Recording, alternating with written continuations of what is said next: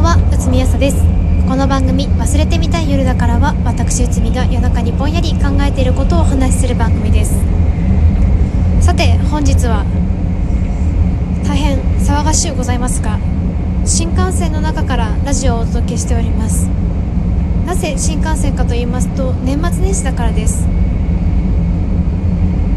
なぜそんな中で配信をしているのかと言いますとラジオトークさんの年末年始マラソンチャレンジという企画がございましてチャレンジと名が付くとなんなんとなくチャレンジしたくなってしまいますからついチャレンジしてしまいました。しかし新幹線と在来線の乗り継ぎで実家に着く頃にはすでに日付変更線を超えているということに気がつきまして急遽新幹線の中で収録をしております。ちゃんとデッキのところに出てきてますからね安心してください。年末年始マラソン。本日のテーマはクリスマス何した？ということでクリスマスはスルーしましたね。通過しました。だって平日だったじゃないですか。クリスマスイブの午後に経営会議なるものが催されその会議はざっくり言うと何をするのかしないのかを合意する場なのですがそこで提出した案が合意されなかった場合年明けに死を見るの。ことが同時に決まるのですが死を見ることが決まりました。敗戦の知らせが届いた時には嘘だろうと嘘だと言ってくれと思いましたが詰め切れなかった私どもチームが悪い。悲しみのクリスマスイブ。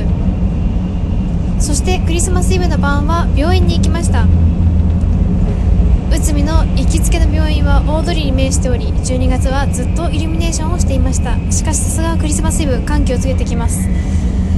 なんかオーケストラが来ていて素敵な音色を奏でていらっしゃいました。そんなコーナーで迎えたクリスマス本番は経営会議までの無理がたたりまして午前中は全く動けませんでした。これには大変困りました。というのもクリスマス翌日の12月26日の朝一番で経営陣に見せねばならぬ資料を作るために丸1日空けておいたのがクリスマスだったからです。やばいということで気合でなんとか午後から出社しえいやーと無理やり資料を終わらせてなんとか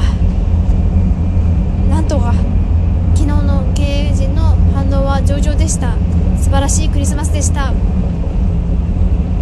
社会人4年目もうすぐ5年目に突入するのかと思うとうわーって思いますがクリスマスがなんだかんだ平日ど真ん中に来たっていうのは初めてな気がします。去年まではなんだかんだデートに連れ出してくれる人がいたり当時の彼氏と旅行したり遠出してイルミネーションを見に行ったり何かしら何かしていた記憶がありますが今年は堂々たる平日っぷりでしたね。内海には開き直って仕事をするしかありませんでした。クリスマスプレゼントをもらう側ではなくあげる側になったのだと強く実感した2019年でした。誰かの生活を少しでも光り輝くものにするために頑張ったクリスマスでした。それでは